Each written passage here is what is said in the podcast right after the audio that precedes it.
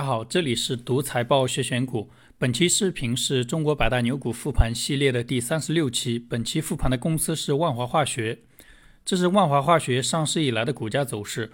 万华化学二零零一年在上海交易所上市，上市至今二十一年时间，累计涨幅九十七倍，年化收益率百分之二十四。同时期上证指数的涨幅是一点五倍，年化收益率百分之二。这是万华化学上市后的股价走势和期间最大回撤幅度。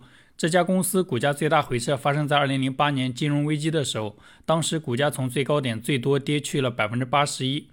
万华化学目前是全球排名第二十九的化工企业，在国内排第三。这个排名参考的是收入规模，它前面还有国内的中石化和恒力石化。那今天我们来了解一下这家公司。本期视频由以下四部分组成：第一部分是万华化学的业务和发展过程介绍。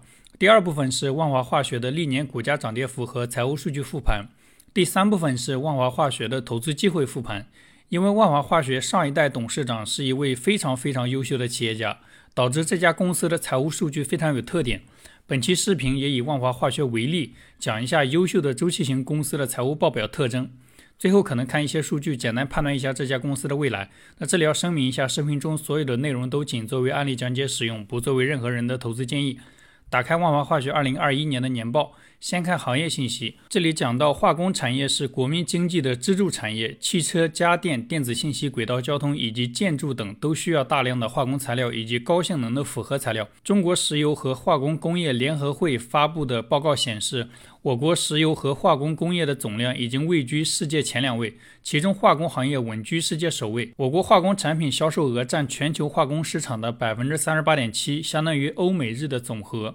呃，这一章介绍了公司在全球的排名。二零二一年，万华化学已经形成产业链高度整合、深度一体化的聚氨酯、石化、精细化学品及新材料三大产业集群。二零二一年，美国某个机构发布的全球化工企业五十强名单。万华化学排名第二十九位，较上一年提升五位。下面是报告期内不同业务的发展情况。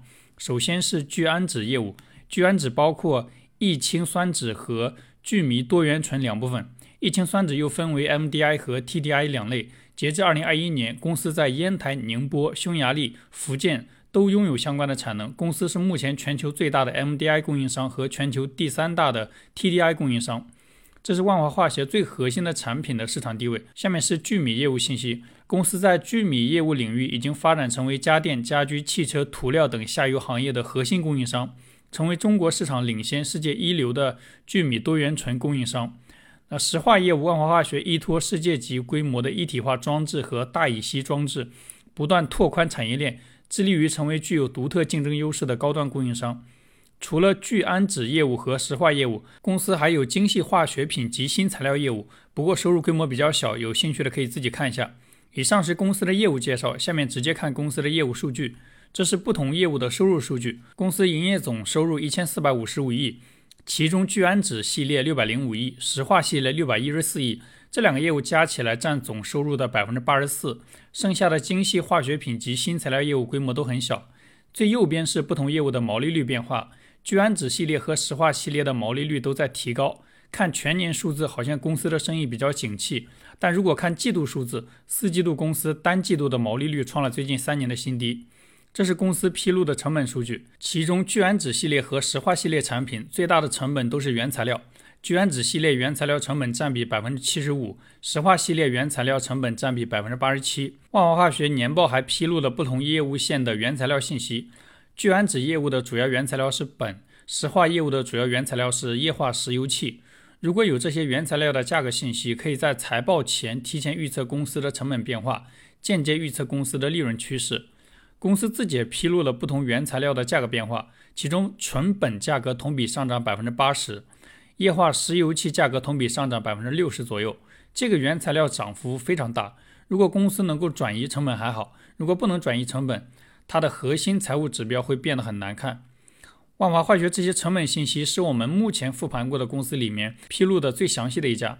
下面是万华化学的股东信息。万华化学最早是山东烟台的一家国企，所以它的第一大股东是当地的国资委，第三大股东、第四大股东是员工持股平台，第九大股东是一位牛散，其他股东是一些投资机构。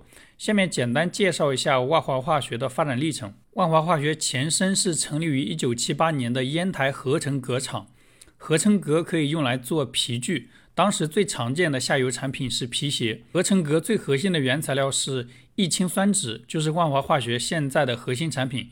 一九八三年，为了解决原材料问题，国家拨款几个亿，批准烟台合成革厂从日本引进了一套二手的异氰酸酯生产装置。但设备引进之后遇到很多问题，因为异氰酸酯生产是一个几十种化学原料进行化学反应的过程。理科生应该知道，做化学实验的时候，稍微有些变量控制不住，结果就可能千差万别。只会操作仪器，不了解设备的细节和反应原理，很难做成实验。万华化学当时不掌握底层技术，生产装置经常出问题，反复停工维修，故障最多的时候，这套装置不但创造不了收益，还成了负担。这个过程中也有很多心酸的事情，因为技不如人。当时万华化学尝试找国外的公司引进技术。最后被利用，甚至被白嫖。比如，国外公司以技术转让的名义参观万华化学核心反应装置，实际是为了探明万华化学的技术水平。再比如，国外公司以合作名义让万华化学提供中国市场的调研报告，实际目的是为了他们在中国建设产能搜集信息，被戏耍还无能为力。这种情况持续了十年。直到一九九三年，有个分厂的总工程师决定研发具有自主产权的生产装置。这个总工程师叫丁建生。丁建生一九五四年出生于山东青岛，一九八二年毕业于青岛化工学院。毕业后分配到烟台合成革厂，先后担任技术员、工程师、组长、车间副主任。一九九三年，已经工作十年的丁建生担任分厂的总工程师。他给总厂领导立下军令状，要研究具有自主产权的异氰酸酯生产装置。那有了目标后，丁建生大概做了三个事情：一是从大学里面招人才，跟高校合作，掌握核心技术；二是逆向研发硬件，并找国内的机械制造企业生产硬件；三是找国防科大、中科大，用当时国内最先进的计算机模拟化学工艺流程，解决软件问题。三年后，丁建生带领团队掌握了异氰酸酯生产过程中的各种细节，对原先的生产设备升级改造。改造后的装置产能利用率首次高于百分之百。一九九八年，烟台万华聚氨酯公司正式成立，丁建生出任总经理。丁建生升任公司最高管理层之后，更加重视人才队伍的搭建。二十几年前，开出十万的年薪招聘博士，为了奖励创新，鼓励工程师尝试研发。研发失败，公司承担成本；但研发成功，产生利润，就拿出利润的两到三成奖励团队。当时有研发人员一次性拿到二十多万的奖励。参考万科当年的年报数据，这笔奖励当时可以在一线城市买一套房子。依靠在 MDI 制造技术上的一系列重大突破，万华化学的技术能力逐渐达到国际领先水平。二零零一年，万华化学在上海交易所上市。以上是万华化学上市前的历史介绍。那前面说过，丁建生是一位非常优秀的企业家。下面讲一下他跟我们之前复盘过的企业家不一样的地方。丁建生除了是一位懂技术、懂经营的企业家，他还是一位擅长把握行业波动的企业家。那什么叫擅长把握行业波动？我们直接看公司财务报表中的数据。这张图蓝色是万华化学的生意景气指数，黄色是万华化学每年的产能扩张规模。这两个指标都是财务报表里面的数字，财报课里面详细讲过。先看蓝色的线条，万华化学的化工生意天然有周期性，所以蓝色的线条是上下波动的状态。黄色的柱子是万华化学每年生意扩张的支出，能看到万华化学每年生意扩张的支出也有波动。那如果没有逻辑，直接看这两组数据，可能看不出万华化学管理层的优秀之处。下面把两组数据拆开解释一下。先看蓝色的生意景气程度线条，这个线条有高点和低点。我们把高点定义为生意景气的年份，低点定义为生意萧条的年份。那下面请大家跟着思考一个问题：如果你是万华化学的管理层，你负责万华化学的产能扩张工作，面对这些景气年份和萧条年份，你会在生意景气的时候去扩张，还是生意萧条的时候去扩张？这里给大家提供一个要注意的点：上市公司扩张产能从开始到完成，一般需要比较长的时间，快的可能一年内完成，慢的话可能需要几年。我们分情况讨论一下：如果在生意景气的时候扩张，等产能扩张完成，行业有可能已经从景气状态进入萧条状态，这个时候扩张完成的产能，因为行业萧条很难发挥作用，甚至因为需要计提折旧摊销，成为公司的负担。像两年前养猪行业的几家公司，在猪肉价格大涨的时候，大规模扩张产能，结果去年开始猪肉价格回落，高位扩张的产能不但无法产生收益，还要计提损失，导致一年亏掉前面几年赚掉的利润。这种情况跟散户投资喜欢追高是一样的。没有研究能力的散户投资的时候靠情绪驱动，不断追涨杀跌，长期很难赚到钱。其实很多上市公司也会这样，公司的管理层对行业没有判断能力，在行业周期中追涨杀跌，长期看无法给股东创造价值。下面看第二种情况，上市公司在行业萧条的时候扩张产能。那首先扩张完成有可能遇到行业景气周期，新增的产能在景气时期投产，能够最大化的给公司创造利润。即使扩张完成没有遇到景气周期，因为是在行业萧条的时候扩张，产业链上各项成本相对更低。扩张的成本也更低。那类似的案例可以参考新能源汽车行业里面的宁德时代和特斯拉。所以参考蓝色的生意景气程度线条，优秀的公司应该在行业萧条的时候增加扩张规模，行业景气的时候缩减扩张规模。万华化学的扩张历史刚好符合这个规律。大家可以把。蓝色的线看作一家公司的股票价格，黄色的柱子看成一个投资人的仓位变化。能看到万华化学总是在价格低的时候仓位很高，价格高的时候仓位很低，说明这家公司的管理层是一个在行业波动中高抛低吸的高手。别人恐惧的时候，万华化学贪婪；别人贪婪的时候，万华化学恐惧。这种上市公司非常难得，也非常少。那为什么万华化学的管理层能做到这种操作呢？因为他的上一代董事长丁建生在研究国外同行的时候，除了研究他们的生意，还研究他们的发展历史。丁建生发现，国外巨头把生意做到全世界，除了内生增长。还非常擅长利用危机到其他国家去收购。一般危机的时候，几乎所有公司的价格都会比平常便宜，这个时候收购性价比非常高。这跟很多大佬做投资的思路是一样的。优秀的公司平常估值不会很便宜，但是在危机的时候，价格往往会有折扣。这个时候去投资，长期看会有更高的超额收益。当然，前提是有研究能力，不是所有的公司都值得关注。这里稍微展开讲一下危机下的投资案例。除了市场极端波动导致的投资机会，还有一种人事波动带来的投资机会。有些企业家整个职业生涯都忙着把生意做好，不重视培养接班人，导致自己七八十岁的时候，即使生意本身没问题，也只能卖掉。这时候往往会有聪明的资金去接手，比如巴菲特投资生涯中具有转折意义的喜事糖果案例。巴菲特之所以有机会投资喜事糖果，并不是糖果生意本身出问题。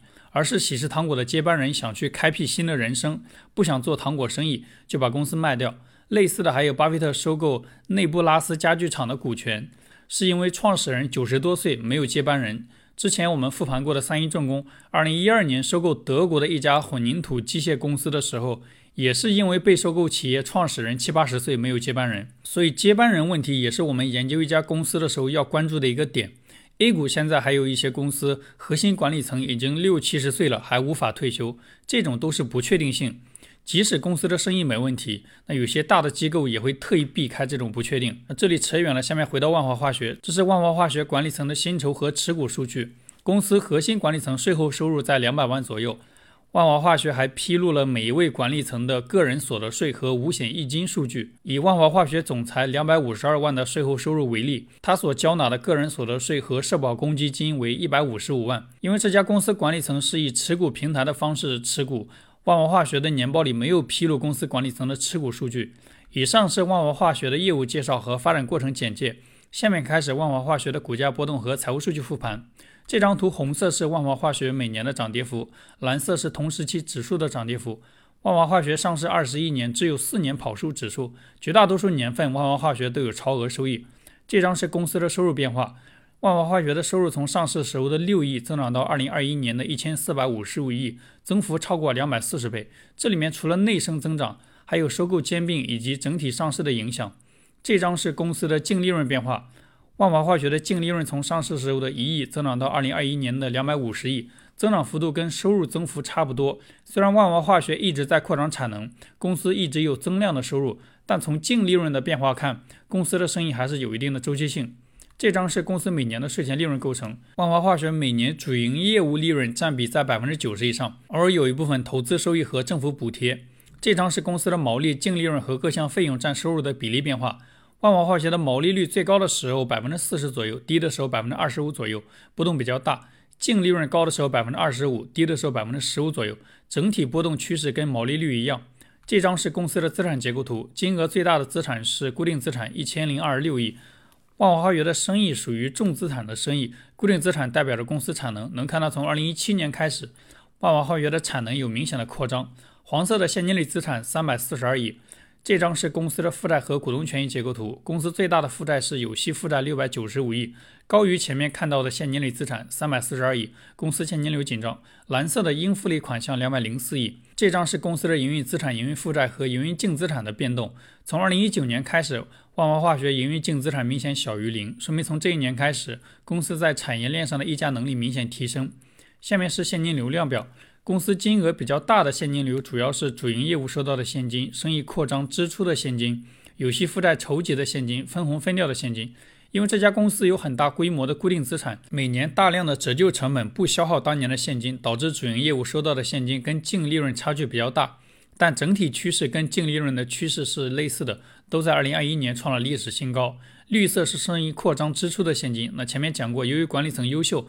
万华化学生意扩张的支出也有周期性，而且在行业底部加速扩张。近几年大部分时候，万华化学生意扩张支出的现金低于主营业务收到的现金，公司造血能力比较强。浅蓝色是有息负债筹集的现金，能看到万华化学扩张需要资金的时候，绝大多数年份会选择有息负债，而不是股权融资，因为公司资产质量非常优秀，长期看公司的股权价值会越来越值钱。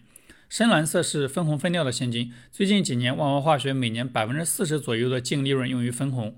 这张是公司的自由现金流变化。那前面说过，最近几年大部分时候公司造血能力很强。之前很多年公司自由现金流小于零，核心原因是公司每年有大量的扩张性支出，这些支出在投产前是无法创造现金流入的，导致现金流入和流出口径不匹配。这张是公司的资产质量和估值数据图。万华化学的净资产收益率大部分年份在百分之二十以上，属于非常优秀的水平。这里稍微注意一下，二零一九年、二零二零年的资产质量和估值数据，蓝色的线那两年公司资产质量是在下降的，说明公司盈利能力在下降；但红色和黄色的估值数据反而在提升，说明公司的盈利能力下降的时候，市值在上涨。